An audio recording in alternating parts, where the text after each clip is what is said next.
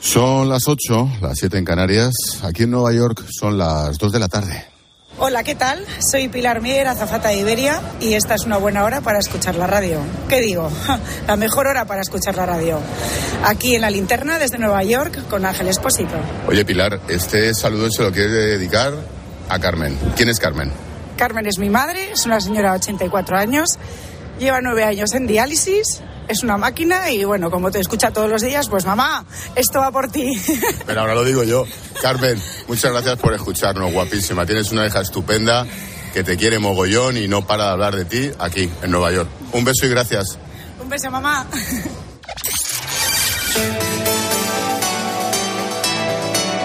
Con Expósito, la última hora en la linterna. Cope, estar informado. Hemos encendido la linterna literalmente tirados aquí en el aeropuerto JFK de Nueva York. No te puedes imaginar qué nervios. En fin, estamos ya de vuelta a Madrid tras otra de estas experiencias de viaje que nos hace ser unos privilegiados en este oficio. Hemos aprendido mucho, como siempre, pero desde otro punto de vista. A ver si me explico. Normalmente estos boinas verdes de la linterna vemos las cosas desde lo peor, desde Venezuela, el Congo, desde Ucrania. Ahora hemos visto la jugada desde la capital del mundo y ¿sabes qué? Con todos nuestros problemas. Qué suerte hemos tenido por nacer europeos y más concretamente españoles. Uno, la Unión Europea, te lo puedo asegurar, es el mejor sitio del mundo para todo, para jubilarte, para ser mujer, para tener un hijo o para que te duran las muelas. Por cultura, por historia, por concepto de la sociedad, por tantas cosas, yo no me cambio. Dos, la economía es mundial y está globalizada. Desde el comercio al turismo, pasando por la energía, la formación, la bolsa, las empresas. El profesor Luis Garicano, con quien pasé un rato estupendo ayer entre la 30 y la décima Avenue en Little Spain, me lo dijo muy clarito. La economía española se basa en que quien venga detrás, que arree. Cuando termine la guerra acabaremos con gran parte del lío económico mundial, pero los problemas de la economía española son estructurales. Paro, deuda, déficit y pensiones. Y no queremos aprenderlo ni verlo. Tres, ¿cuántas energías gastamos en nuestras cosas? El mundo va a mil por hora, para lo bueno y para lo malo, y nosotros con las obras de ingeniería social de un presidente y sus socios enfermos de poder. Y él, concretamente, borracho de sí mismo, de su hermosura y de su paso inalcanzable por la historia. Cuatro.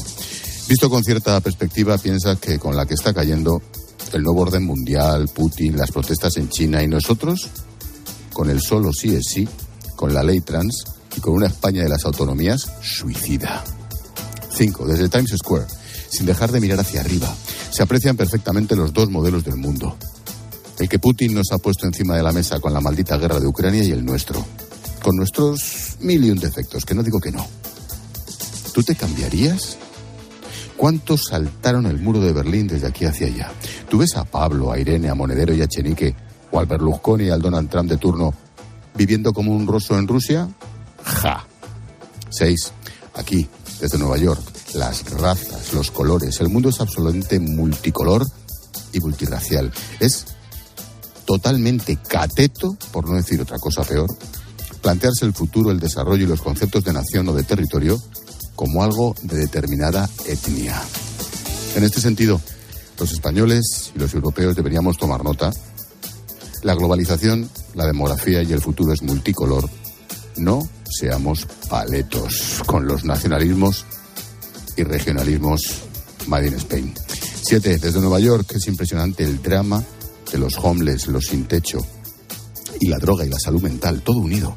Miles de almas víctimas de adicciones a cualquier cosa, deambulando como zombies por Zombieland. Miles de seres humanos destruidos y destrozados sin absolutamente nada en la capital del mundo y en la capital de los contrastes. Desde hace décadas escucho al psiquiatra Luis Rojar Marcos hablar de la epidemia de la salud mental. Y es verdad, en Nueva York, en la estación de tren de Berlín o en Kinshasa, capital del Congo, me da igual. 8. La energía, la autosuficiencia energética para pagar la luz y para no depender del psicópata de turno o del emir.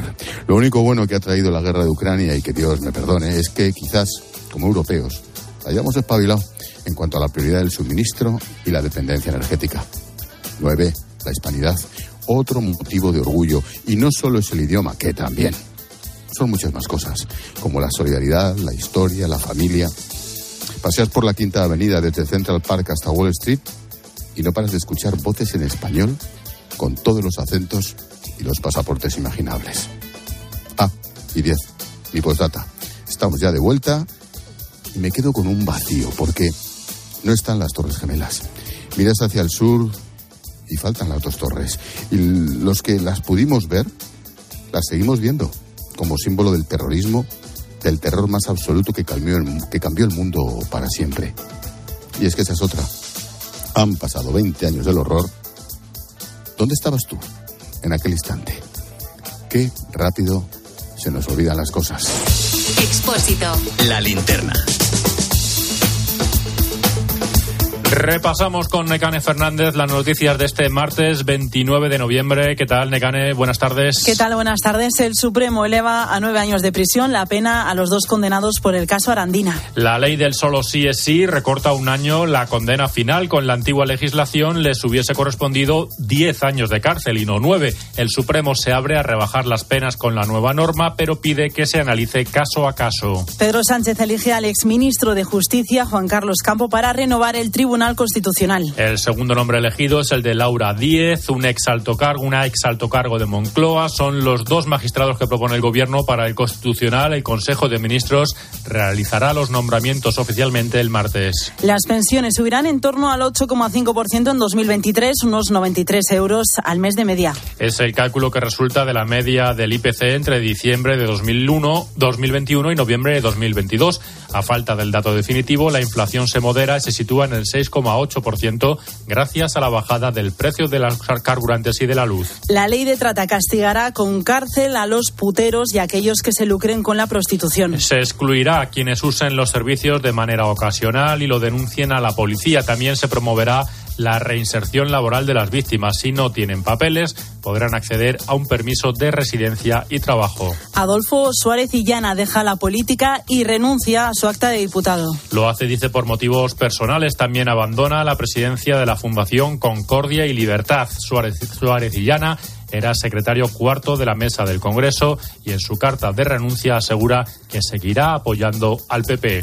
China acelerará la vacunación para personas mayores en un intento por relajar las medidas de COVID-0. Se calcula que solo el 66% de la población mayor de 80 años está inmunizada. Los casos de coronavirus se han reducido tras cinco días batiendo récord. El 90% de los positivos son asintomáticos. En las calles se mantiene la fuerte presencia policial para luchar contra las protestas. Detenido un hombre por la muerte de una mujer en Lugo. Ha sido delatado por una persona de su entorno. Se trata de un colombiano de unos 30 años. La policía ha encontrado objetos de la víctima en su vivienda. El cuerpo de la mujer, que vivía sola, se halló en su casa con varias cuchilladas. Y encuentran el tronco mutilado de un hombre en Barcelona. Estaba metido dentro de una maleta en un contenedor de basura. Los restos los ha encontrado un chatarrero. Los mozos revisan las cámaras de seguridad de la zona y algunos vecinos han contado que vieron a dos hombres merodeando por esa calle. Y nos queda, Necane, los deportes. Dos partidos del Mundial de Qatar en juego. Se decide el grupo B por ahora, primeros minutos. Gales 0, Inglaterra 0 y Estados Unidos 0,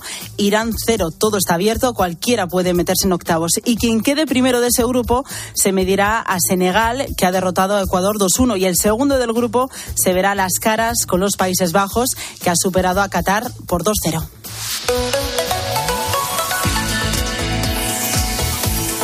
Repsol nos trae la previsión del tiempo con Carla Otero. Precipitaciones localmente persistentes en Guipúzcoa y norte de Navarra. Nubes en Galicia que dejarán lluvias débiles en las últimas horas del día. Los termómetros hasta ahora marcan mínimas de 2 grados y máximas de 16. Posibles heladas en zonas de montaña, sobre todo en los Pirineos. Rachas de viento muy fuertes en el Bajo Ebro, Ampurdán y Menorca.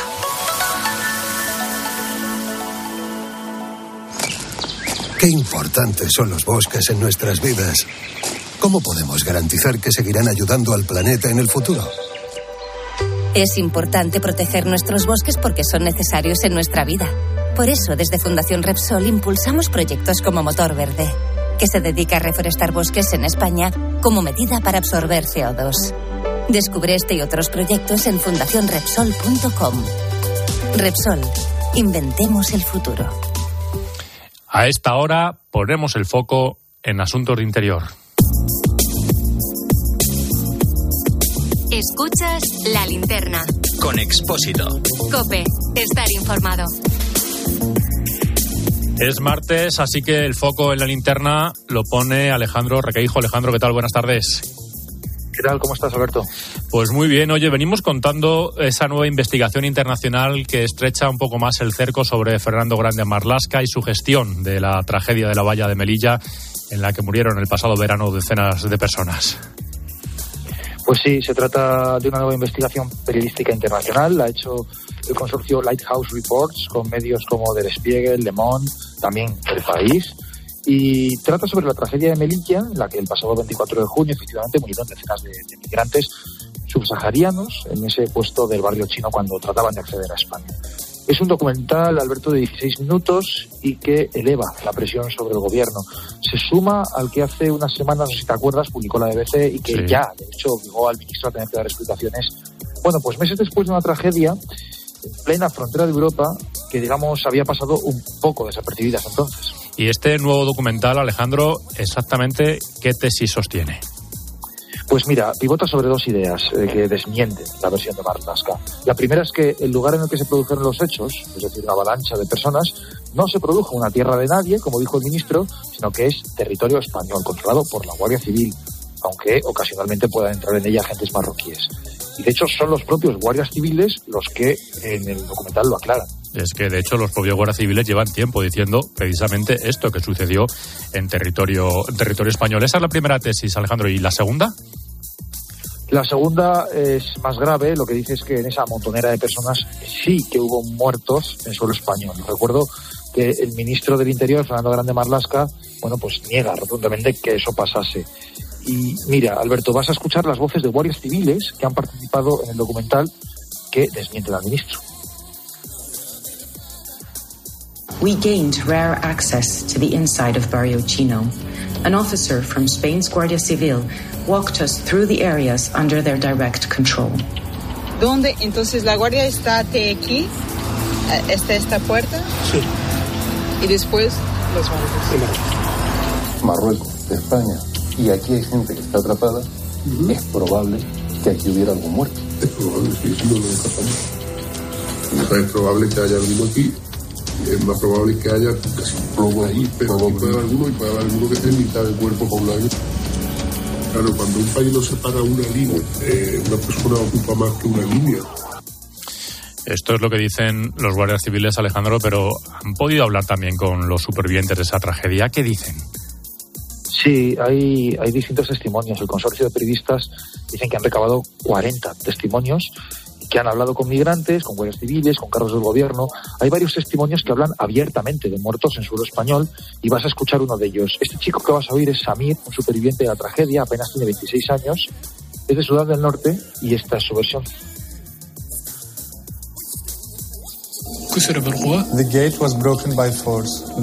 La puerta se rompió por la fuerza, entonces la multitud tiró a algunas personas del suelo y aquí es donde la gente murió. Imagínese las condiciones, estábamos respirando gases lacrimógenos, sin oxígeno. Hanen estaba entre esas personas delante, frente a la puerta. La multitud lo empujó y se cayó. Hanen, que ya estaba herido en la cabeza, cayó mientras la gente lo pisaba. Falleció en media hora en el lado español del puesto. Murió en el lado español.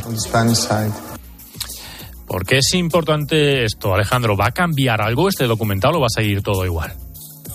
Es importante porque en esta cuestión hay poco material probatorio. No hubo asistencia médica que determine dónde, cómo y por qué murieron. De hecho, ningún médico pudo entrar a atender a los migrantes que fueron arrastrados después por las fuerzas marroquíes hacia su territorio.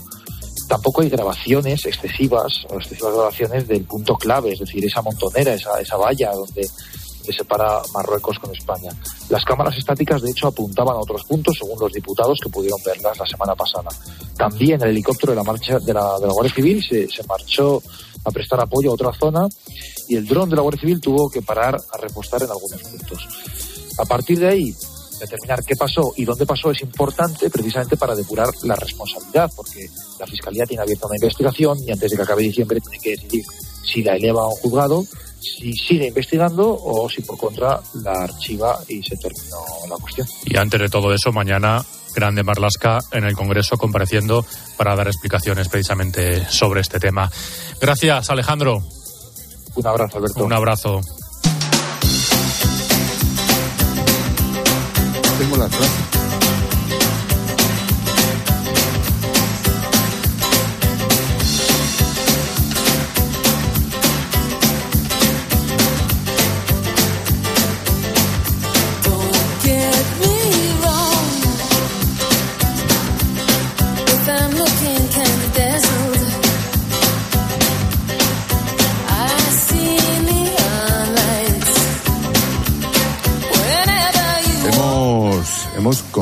Noticias, ahora escucha las voces del día. Félix Bolaños, ministro de Presidencia, Necane. De ha defendido la elección de los dos exaltos cargos del Gobierno para el Constitucional. Dice que es absolutamente idónea. El Gobierno tiene el derecho y tiene el deber de tomar esta decisión y de nombrar dos magistrados del Tribunal Constitucional. El Gobierno ha elegido a dos juristas de reconocida competencia, de indudable vocación de servicio público y de compromiso con la ley y con la Constitución. Pablo Hernández de Cos es el gobernador del Banco de España. Y pide ser cuidadosos con el aumento del salario mínimo para 2023, también con el diseño de los impuestos temporales a la banca y la energética por la situación económica actual. Nosotros pensamos que efectivamente el salario mínimo tiene que estar claramente, la decisión de salario mínimo tiene que estar inmensa, enmarcada en el pacto de rentas. Si el pacto de rentas se va a producir eh, una fijación de los salarios, una moderación de los salarios, una moderación de los márgenes empresariales, los salarios, el salario mínimo pertenece, por supuesto, a esa, debería pertenecer a ese pacto de rentas. Jens Stoltenberg es el secretario general de la OTAN. La OTAN se compromete a ayudar a Ucrania a reconstruir las infraestructuras de electricidad destruidas por las tropas rusas. Reconoce que Rusia está atacando con brutalidad. Por supuesto, necesitamos apoyarles para que reparen y reconstruyan lo destruido. Pero tenemos también que apoyarles en la defensa, porque es la mejor manera de protegerles y que Putin no consiga convertir el invierno en un arma.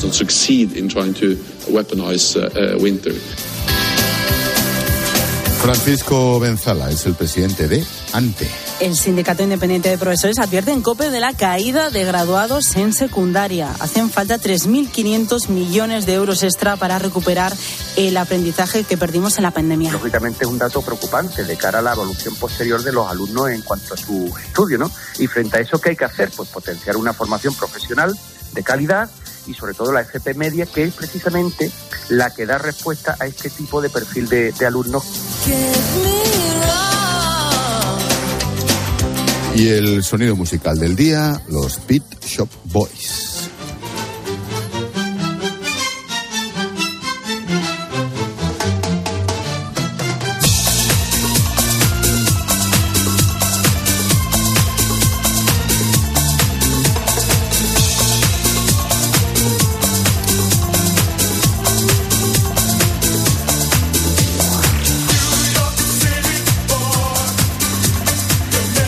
Forma parte del cartel del Primavera Sound para 2023. El festival se va a celebrar del 1 al 4 de junio en Barcelona y del 8 al 10 de junio en Arganda del Rey en Madrid. También actuarán Blur, Rosalía o Calvin Harris.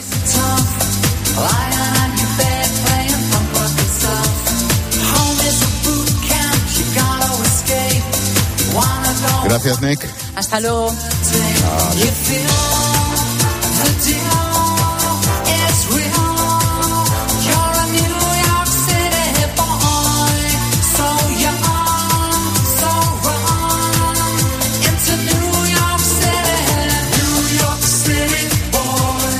Expósito. La linterna. Cope. Estar informado.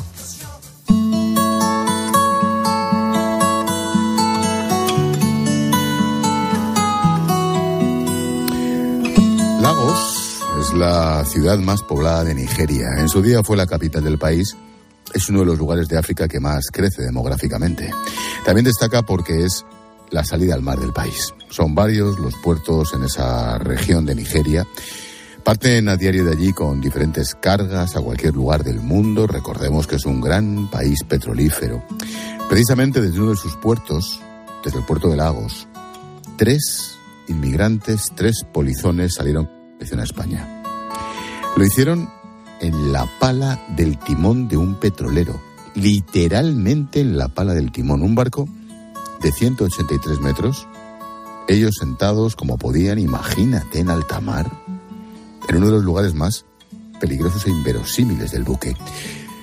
Es un sitio en la parte exterior, sin nada donde agarrarse, con apenas medio metro entre sus pies y el agua, con cualquier golpe de mar, cualquier cambio brusco de dirección, habían acabado con su vida.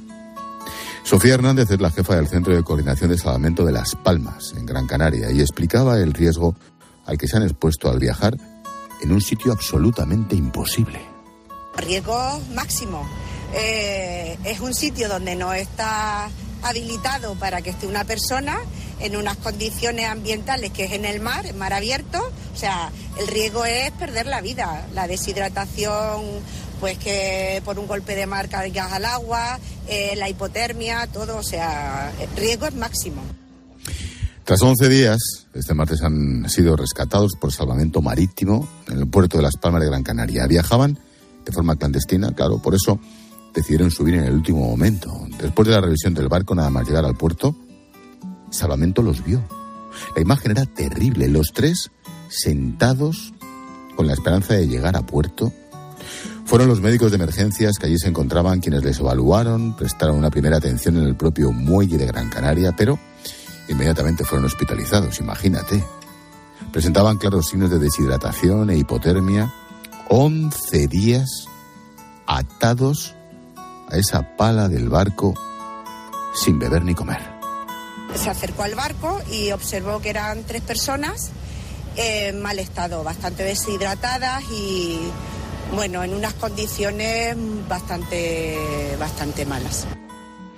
Dos de los migrantes ya han sido dados de alta, pero uno sigue ingresado. Lo cierto es que esta no es la primera vez que se detectan polizones en diferentes barcos de un modo tan desesperado. Solo durante el año pasado, la Organización Marítima Internacional detectó 96 polizones en 50 navíos distintos.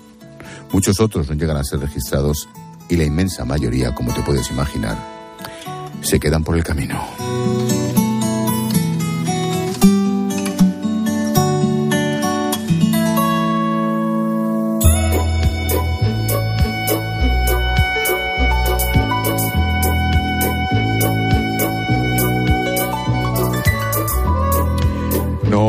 Damos un paseíto por las redes sociales. Nueve años de prisión para los jugadores de la Arandina.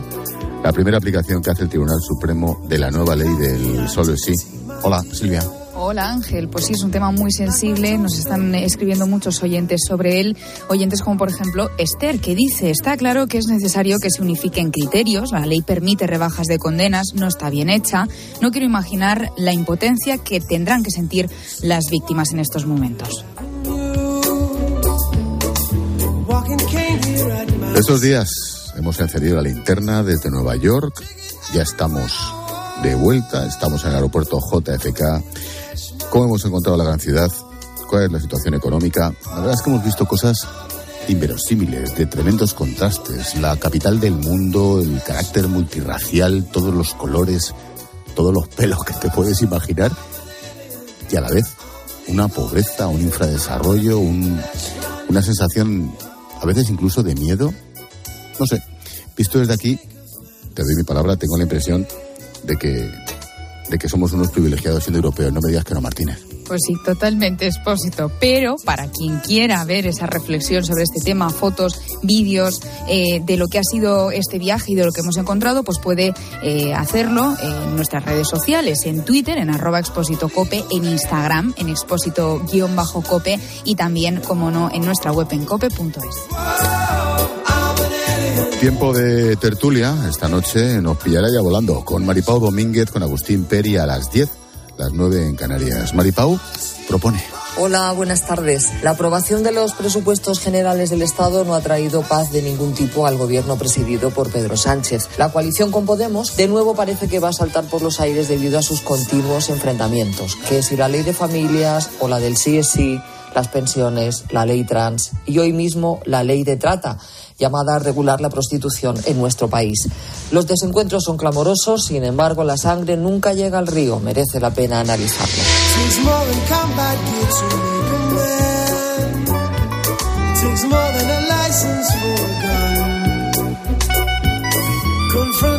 Enemies, avoid them when you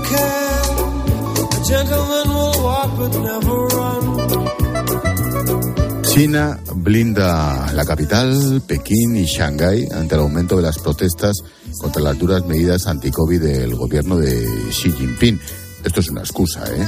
Las protestas son por muchas más cosas, no solo por las medidas anti-COVID, que en efecto es la gota que ha colmado el vaso. Pero algo, algo está pasando muy, muy gordo en China para que no solo protesten, sino que encima lo estemos viendo. A las nueve, las ocho en Canarias, analizaremos con la ayuda de expertos qué está pasando en el gigante asiático. Luego, en clase de economía, vamos a hablar de tecnología con nuestro consultor de cabecera, Mario Yáñez. Y vamos, vamos a fijarnos muy especialmente en esta lección de economía mundial con el profesor Luis Garicano, aquí en Nueva York. Seguro, seguro que aprendemos mucho.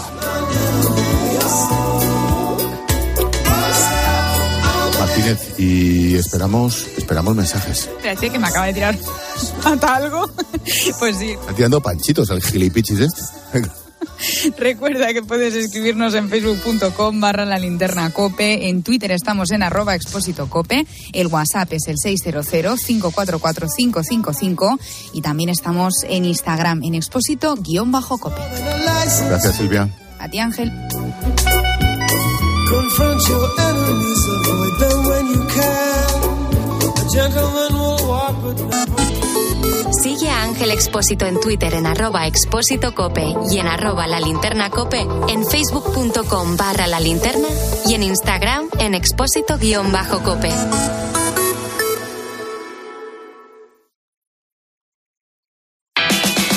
Encontrar respuestas a todo lo que está pasando, antes es necesario hacerse buenas preguntas. ¿Qué parte de tu sueldo dedicas a pagar la hipoteca? ¿Cuánto se te ha encarecido mensualmente? Nosotros, por suerte, no destinamos más de un 7% a la hipoteca. Pero es que también en las urgencias de adultos la atención ha crecido un 25%, sobre todo por la gripe. Se trata de un pico normal de gripe, lo único raro es que ahora... De lunes a viernes, de 1 a 4 de la tarde, las preguntas las hace Pilar García Muñiz en Mediodía Cope.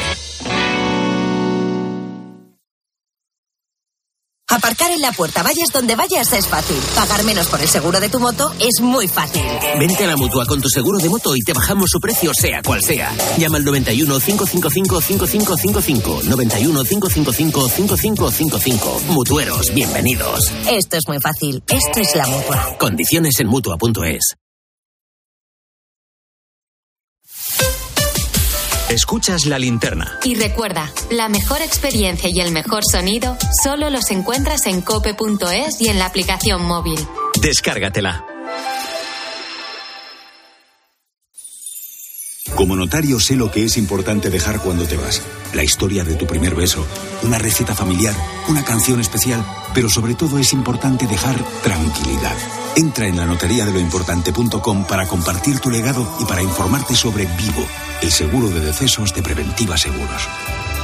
El rincón más imposible. No se escapa, soy flexible.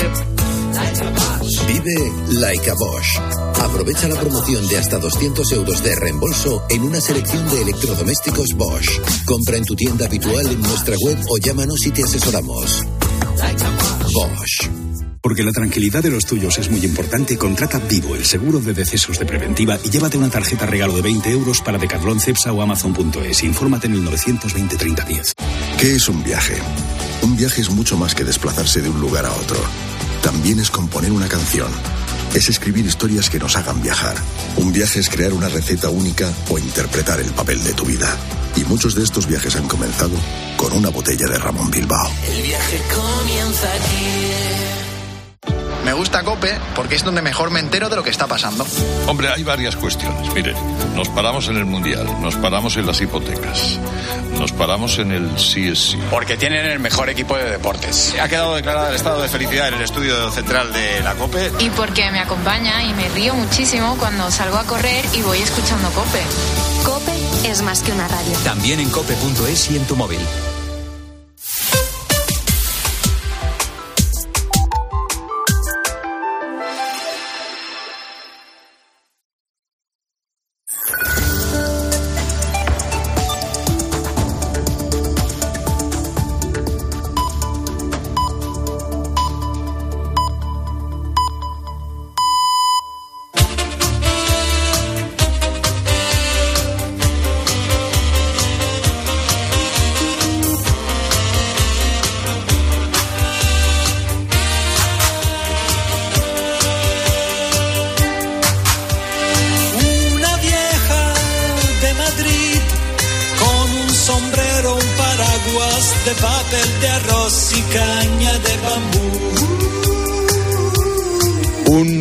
Caso de la pareja de guardias civiles más famosa en nuestra literatura regresa a las librerías.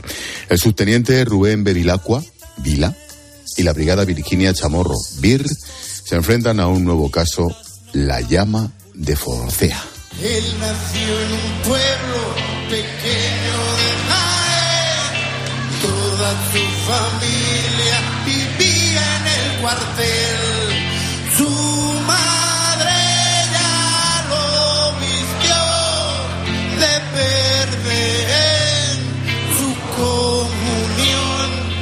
La patria es tu deber. Tico lo has de ser. Claro, cuando uno dice Bevilacqua y Chamorro, inexorablemente tiene que decir Lorenzo Silva. ¿Qué tal? Buenas noches, Lorenzo. Buenas noches, Ángel. Encantado Oye, de estar ¿cómo- aquí. Igualmente, amigo. Lorenzo Silva, autor de la serie de los guardias civiles Bevilacqua y Chamorro, serie que curiosamente tiene su playlist. Sí, sí, sí, esto que suena es Piccolo, de la banda Benito Camelas, letra que describe a una benemérita, pues seguramente muy antigua. En el oficio de guardia civil, Lorenzo, la música es terapéutica, es un curro muy duro, ¿no? Yo creo que la música es terapéutica en casi todos los ámbitos de la vida, ¿no? Pero yo me he encontrado guardias civiles que, que han utilizado la música y me lo han dicho, ¿no? Como, como terapia. Eh, incluso en, eh, bueno, pues las campañas más duras, ¿no? Que, que han hecho los guardias civiles y algunas no, no hace mucho tiempo y, y en cierto lugar septentrional de la península ibérica, ¿no? Y, y bueno, incluso me han comentado las canciones que escuchaban y, y efectivamente sí que, sí que les han ayudado, ¿no? Y, y a veces, fíjate, a veces incluso les han ayudado operativamente. Recuerdo una cosa que me contaron de una vez que, que un oficial de la Guardia Civil consiguió despistar en un seguimiento a, un, a una etarra, creo que era una mujer, eh, porque llevaba en la guantera y los sacó y los exhibió un par de CDs de extremo duro. Y lo último que se pensó, la persona a la que seguía es que era un oficial de la Guardia Civil. No, me- no me hagas spoiler, que luego voy con extremo duro, ¿eh? Te lo aviso. Sí, sí, pero, pero vamos, que, que, que Bevilacqua escucha extremo duro y mucha gente piensa que eso es una, una licencia poética que yo me tomo. Y sí, sí, me lo contó, me lo contó un, un guardia civil. Mm, Vamos a ir escuchando la banda sonora de La llama de Focea mientras hablamos del libro y del trabajo, precisamente que realizan nuestros guardias civiles. Lorenzo, mm, esta llama de Focea es la decimotercera entrega, se dice pronto. 24 años los que llevamos acompañando a estos personajes, a Bevilacqua y a Chamorro. Ahora han de esclarecer el asesinato de una joven peregrina en el Camino de Santiago, pero como ocurre muchas veces en tus novelas, das saltos en el mapa, en la localización, en los escenarios. Esta vez es Barcelona.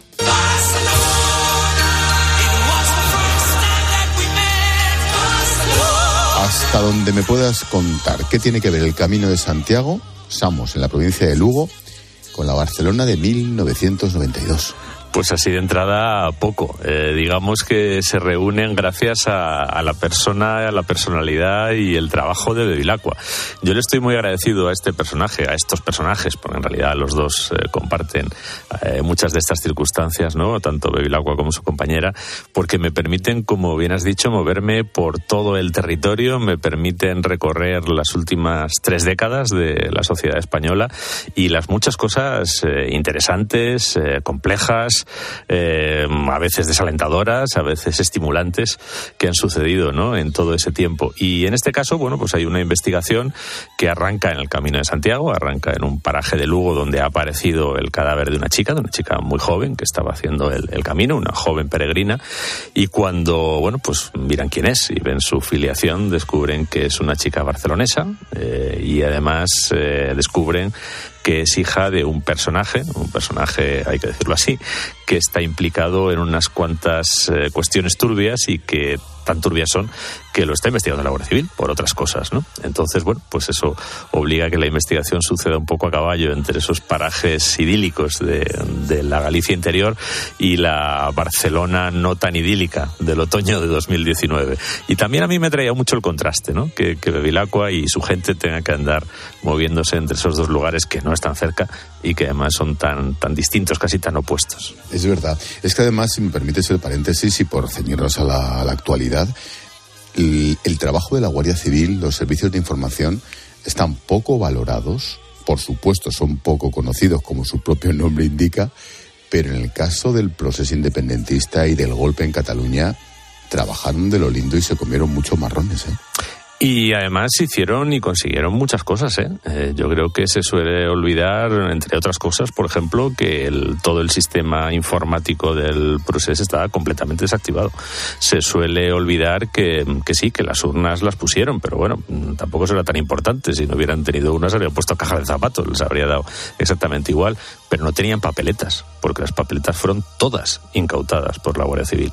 Eh, tampoco se piensa en que esas conexiones que han aparecido pues con elementos muy oscuros, ¿no? Incluida alguna gran potencia europea que en este sí, momento sí. no es muy amiga, pues todo eso surgió precisamente del trabajo de guardias civiles, incluso en un caso concreto, te puedo decir, sobre un dispositivo que otros investigadores habían descartado. Tu, tus deseos son órdenes.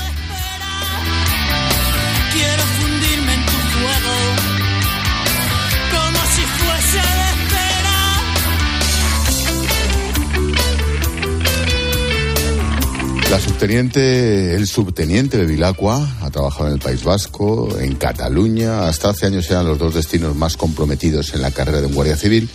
Ahora seguramente habrá que unir Ceuta y Melilla, pero oye, en lo personal de, de, estos dos, de estos dos guardias civiles, cuando, como le ocurre al protagonista, se superan los 50 años, ya uno dice casi casi lo que te da la gana, incluido al superior. A él le ocurre. Sí, sí, sí. Y, y, y, fíjate esto, a lo mejor tú que también has tenido alguna experiencia con uniformados lo, lo sí. has visto, ¿no?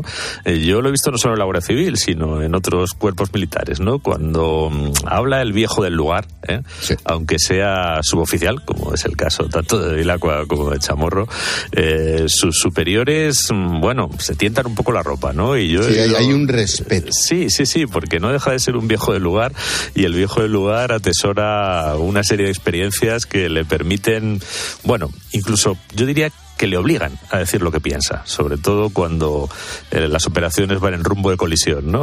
Hacia algo. Su obligación es evitar ese rumbo de colisión. Mira, a mí, por ejemplo, me llamó mucho la atención cuando estuve preparando el libro anterior que se publicó, Nadie por delante, eh, que habla de, de, las operaciones especiales del ejército español, ¿no? Cuando uh -huh. un grupo de operaciones especiales prepara una, una operación, eh, siempre el capitán jefe del grupo expone lo que se va a hacer y al final le dan siempre la palabra al suboficial mayor de, del grupo para que opine. es, es un verdad. protocolo que, que, tienen y es un inferior jerárquicamente. Oye, escucha... de ETA están muy bien hechos. Aun sabiendo que está ahí, hay que encontrarlo y eso lleva mucho tiempo. Al final se entró en la nave, se tardaba en encontrar y bueno, se planteó el que había que dejarlo. Si nos hubiéramos ido, los custodios de Ortega Lara hubieran estado eh, detenidos durante cinco días y luego, si hubieran salido en libertad, no hubieran vuelto por allí, con lo cual ellos hubieran supuesto que eso estaría vigilado, porque para ellos yo creo que la vida de Ortega Lara valía, valía poco. El ex coronel, aunque lo seguirá siendo siempre, coronel de la Guardia Civil, el jefe de la Unidad Central Operativa, la UCO, Manuel Sánchez Corbí. Mm, Qué injusta es la política con determinados altos cargos, ¿verdad, Lorenzo? Lo digo por Corbí lo hizo sí. por, por, Pérez de los Cobos y por otros muchos que no sabremos, ¿no? Bueno, Corby es, es amigo, lo, lo, tengo que, lo tengo que advertir, ¿no? También para situar a la, a la, audiencia, hemos compartido algún trabajo, ¿no? Entre otros, pues un libro que se llama Sangre, Sudor y Paz, que es un libro sobre la lucha de la Guardia Civil contra ETA, ¿no? Y, y bueno, hay que decir que es coronel en excedencia, ¿eh? podría, podría volver a la Guardia Civil. Pero a mí sí que me produce cierta, cierta tristeza, ¿no? Que profesionales brillantes, profesionales que han entregado muchas horas eh, de su vida, eh, que se han dejado muchas plumas personales eh, de su vida sirviendo a, a, su país y sirviendo a sus conciudadanos y además intentando defender los derechos y las libertades de sus conciudadanos, acaben teniendo finales tan desairados, ¿no? No quiero entrar en todos los entresijos de las cosas que ya. han motivado estos no, no es, no, no, es el momento. porque es demasiado prolijo, pero sí. Mm, si nos levantamos a vista de pájaro, algo no va muy bien, ¿no? Si pasan estas cosas. Algo no termina de estar del todo eh, niquelado en cómo hacemos y cómo retribuimos a quienes se sacrifican por nosotros. Sí, sí, hasta la vida, si fuera preciso. Eh, volviendo al libro. Viviste siete años en Cataluña, Lorenzo, cuando Vila, de Vilacua, llega a Barcelona, mantiene una conversación con el comandante Pereira en la que éste le dice lo complicado que es el proceso independentista catalán. Dice que está mucho más intrincado en la calle que el problema vasco. Y le recomienda que lea Noticia de Cataluña de Vicente Vives. ¿Se llega a comprender el porqué de la situación o, o han enloquecido? Bueno, eh, es, es, es, es, difícil. Mira, a mí me resulta siempre difícil, Ángel, despachar algo en términos de eh, están locos, eh, son malos, eh, ¿sabes? Mm, ojalá fuera tan ojalá fácil. fuera tan fácil. Ojalá Sí, fuera sí, tan sí, fácil, ¿no? Yo creo que al final la historia de Cataluña, de Cataluña en España, de España frente a Cataluña es muy compleja. Está llena de, de errores, de errores graves, ¿eh? cometidos por muchas personas, por muchos eh, dirigentes de la sociedad catalana, tanto de la sociedad civil como eh, de la dimensión política de la sociedad catalana, y, tampoco está exenta la sociedad española ni sus dirigentes de errores graves en la gestión de, del conflicto, de la dificultad catalana, llamémoslo así.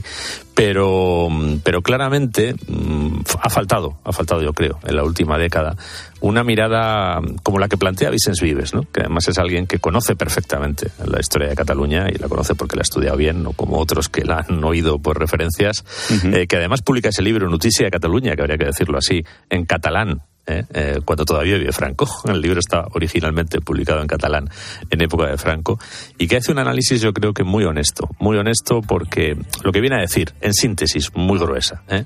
es que España eh, no ha sabido, los gobiernos de España no han sabido gestionar la diferencia catalana, porque hay una diferencia que es ingenuo negar, de una manera mm, sensata, equilibrada, inteligente, pero también que la sociedad catalana y sobre todo las clases dirigentes de la sociedad catalana no han sabido gestionar la realidad de estar en España. No han sabido apostar por tener un papel en España que permitiera que Cataluña tuviera un mejor lugar. Porque además dice, Cataluña apostó por unirse a España, porque su alternativa solo era una, que era unirse a Francia. Y esa alternativa, eh, los catalanes en el siglo XIV-XV comprendieron que era mucho peor y lo comprendieron correctamente.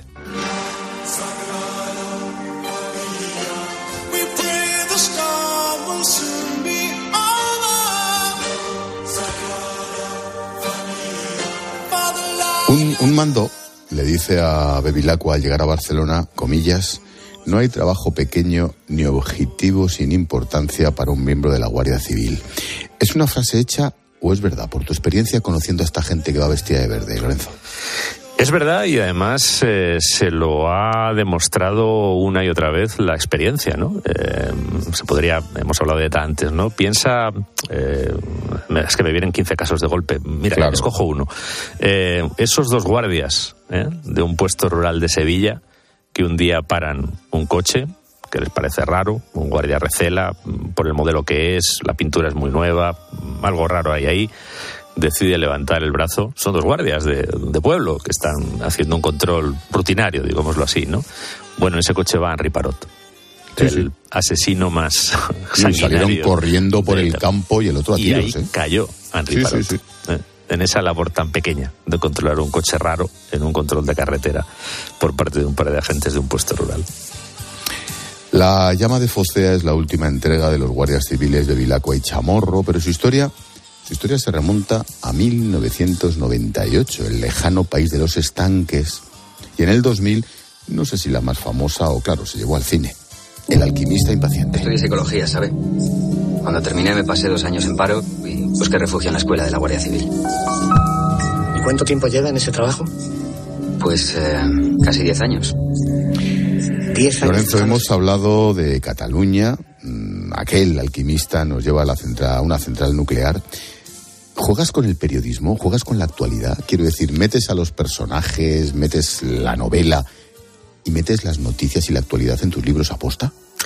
Bueno, yo quiero pensar que, juego con, con lo que jugaba Caldós, con lo que jugaba Cervantes, con lo que jugaba Sender, eh, con lo que jugaba Barea, con lo que jugaba Baroja, ¿no? Estoy hablando de los grandes novelistas de, de la lengua española, ¿no? De la literatura española. Y, y eran gente que salía a la calle, que salía a la calle y que tomaba el pulso de los conflictos y que, eh, por ejemplo, con esta novela me han dicho, el otro día me preguntaron en Vitoria que si tenía necesidad de meterme en este charco, ¿no? Después de haber metido en el charco eh, anterior, ¿no? Con la novela anterior que, que hablaba del terrorismo de ETA. Y, y yo respondí me, y me salió del alma. Es que si uno no se mete en charcos, mm, ¿dónde va a encontrar las historias, ¿no? ¿Dónde están las historias si no es en los charcos?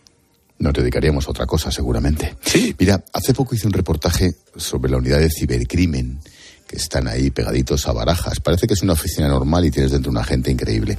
La teniente Ana trabaja en esa unidad de cibercrimen de la UCO y así me describe cómo detuvieron a un pederasta. Nada más llegar a la unidad, explotamos un caso en el que se detuvo a un señor que a través de un videojuego entraba en contacto con menores eh, de edades comprendidas entre los 10 a los 14 años, les, les persuadía, les embaucaba y les hacía pagos a través de este videojuego para que ellos a través de internet eh, se exhibieran, exhibieran sus genitales, se masturbaran, se tocaran y si con, con algunos de ellos pudo mantener contacto físico, lo hizo. Claro, cuando ves a Ana, dices, pero hija de mi vida, si tienes veintitantos años. Claro, es que es la realidad. Tanto Bevilacqua como Chamorro, como nuestra teniente Ana, confirman que la Guardia Civil es una renovación absolutamente constante. Van casi a la par que los malos, ¿no? Bueno, y, y ir al ritmo de los malos es difícil Complicado. Porque, porque tienen mucha imaginación, ¿eh? la, la, historia de las malas ideas es muy fecunda y muy, muy vertiginosa y luego algunos tienen muchos recursos. Pero yo creo, fíjate, que, que a diferencia de lo que podríamos decir a lo mejor hace 30 años, ¿no? Mm, Donde 40, pero 30. Yo con 30, con ese, cuando empiezo yo a hacer la serie, ¿no? Y en la Guardia Civil que yo tengo de entrada eh, delante, ¿no? Eh, ya estaba dando ese giro, ¿no? Hacia convertirse en un cuerpo muy profesional y muy capacitado y muy pendiente de todo, pero estaba, mm, bueno, por detrás en muchas cosas, ¿no? Le faltaban medios, le faltaba capacidad. Ahora la Guardia Civil no solo tiene personas muy capacitadas, porque tienen una cualificación muy superior a la que han tenido históricamente los guardias civiles, que nunca fue baja, ¿eh? Porque los guardias civiles de 1844, de la primera hora, todos sabían leer y escribir y las cuatro reglas, en una sociedad donde el 75% de la población era analfabeta, que habría que recordarlo, ¿no? Pero bueno, pero ahora mismo pues te encuentras con que hay promociones de la Guardia Civil donde la mitad de la gente son títulos superiores, donde hay gente con másteres y hasta doctores, ¿no?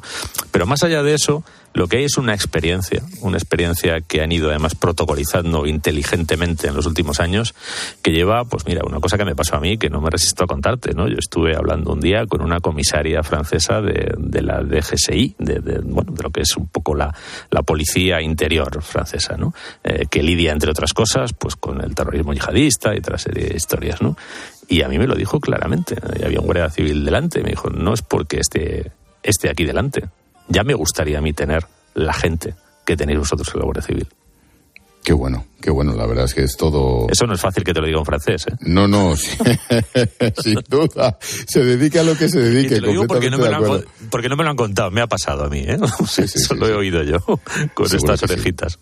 Mira, escucha. You look at me and smile, I'll understand. Then in a little while, he'll take my Esta canción de Billie Holiday aparece en el libro de Domingo Villar, nuestro amigo Mincho, fallecido el pasado mes de mayo, que lee Bevilacqua en el avión camino de Vigo. ¿Cómo haces ese guiño? ¿Por qué? En la llama de Focea aparece un, no sé si es un homenaje, es un abrazo a Mincho, a Domingo es, Villar. Es una necesidad, eh, es algo que, que casi ni, ni, ni, fue una decisión. Yo estaba escribiendo una novela en la que Bevilacqua tenía que volar a Galicia y además eh, cogía un avión a Vigo y, y me entero de que se acaba de morir. Pero así, tal cual, además. De golpe. Vamos, sí. primero me entero de que tiene un accidente y poco después eh, un accidente cerebrovascular, pero sí, luego sí, ya la muerte, ¿no? Y, y, y, dije, es que, no sé, yo, yo, yo no puedo ahora mmm, ignorar esto. Y, y, fui, me fui a los libros que tengo de Domingo, me fui al ejemplar que tengo de Ojos de Agua, que es de la primera edición, además dedicado por él, la Feria del Libro, donde lo conocí, coincidimos en una caseta, y me encontré esa página primera, ¿no? En la que aparece esta canción de Billie Holiday, ¿no? Y, y, y que habla pues de un, de un, amor y de un crimen y de una historia en la que se mezcla el amor y el crimen. También en esta novela, La llama de Focea, hay una historia de amor, y hay una historia de amor además muy eh, de esas eh, arrasadoras ¿no? Y, y, de repente dije, Bevilacqua nunca ha leído eh, novela policíaca contemporánea. Bevilacqua, en general, como muchos policías que yo conozco, no leería novela policíaca. Pero si alguna excepción hiciera Bevilacqua, sería Domingo Villar.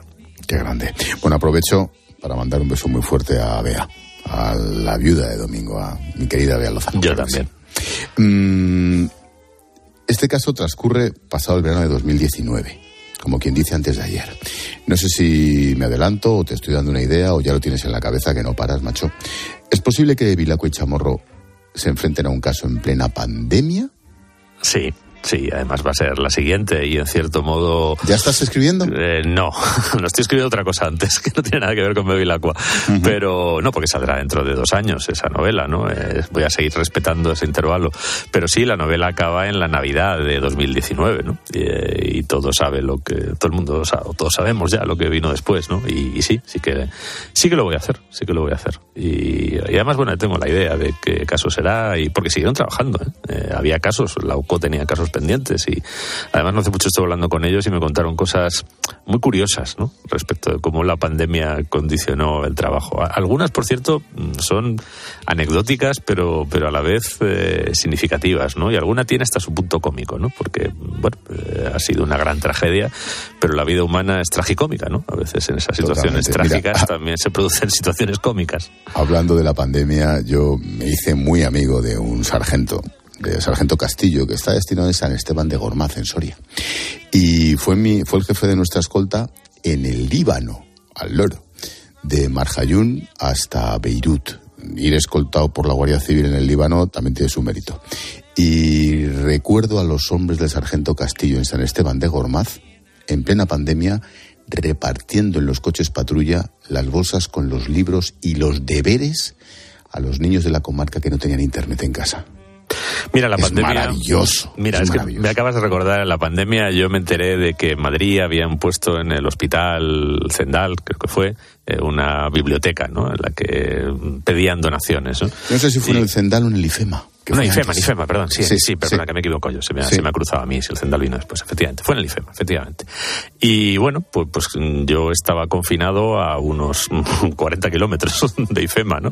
Y, claro, yo no soy personal esencial ni tenía ningún motivo para moverme, ¿no? Con lo que digo, ¿y cómo voy a llegar a estos libros? Pues oye, fue comentárselo a un amigo guardia civil y enseguida montaron una, una amiga guardia civil que tenía que hacer una diligencia al lado de mi casa, vino, lo recogió y, y los llevó.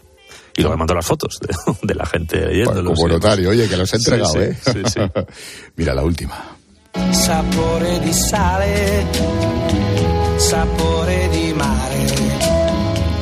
Che hai sulla ¿Qué ha sido más difícil, viéndolo con perspectiva estos veintitantos años, Lorenzo? ¿Inventarte a los personajes, copiarlos o mantener el éxito?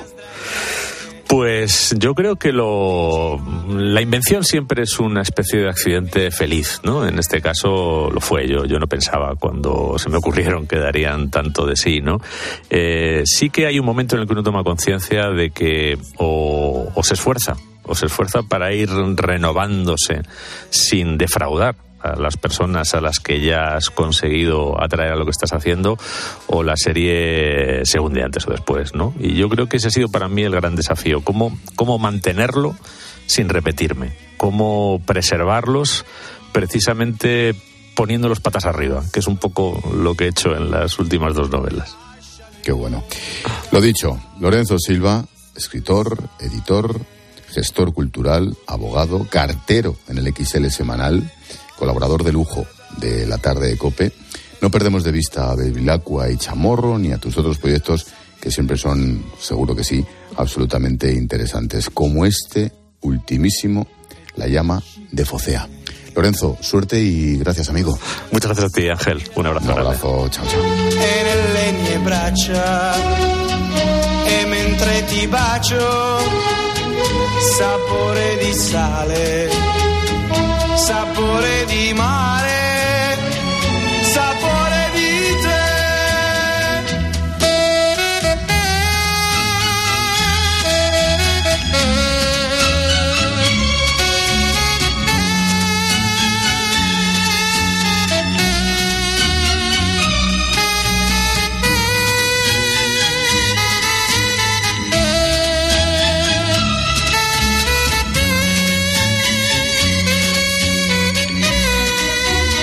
Expósito. La linterna. Cope. Estar informado. ¿Qué va a pasar con los tipos de interés? ¿Cuánto van a subir los alimentos en Navidad?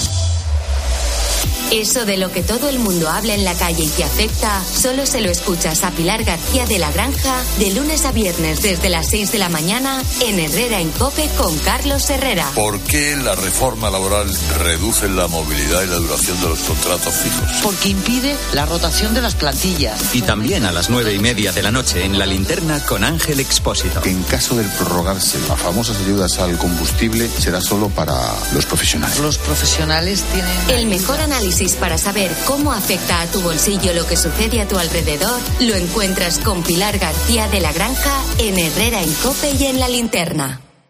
72 años y emprendes un proyecto de innovación. ¿Ser emprendedor no tiene edad? Con la edad es aún mejor. ¿Tú también quieres hacer cosas increíbles en tu jubilación? Mafre presenta el programa Tu Futuro. La gestión de planes de pensiones que se adapta a ti ahora hasta con un 4% de bonificación por traslado. Consulta condiciones en tu oficina Mafre o en mafre.es. Picasso dijo que las musas te pillen trabajando. Balduero una cepa. Una sola botella por cepa. Las musas vinieron a Balduero y nos pillaron trabajando. Está en baldueroencasa.com o en el 600-600-040. Bébete el arte de Balduero. Me gusta Cope porque es donde mejor me entero de lo que está pasando. Hombre, hay varias cuestiones. Miren, nos paramos en el Mundial, nos paramos en las hipotecas, nos paramos en el CSC. Porque tienen el mejor equipo de deportes. Ha quedado declarado el estado de felicidad en el estudio central de la COPE. Y porque me acompaña y me río muchísimo cuando salgo a correr y voy escuchando Cope. Cope es más que una radio. También en cope.es y en tu móvil.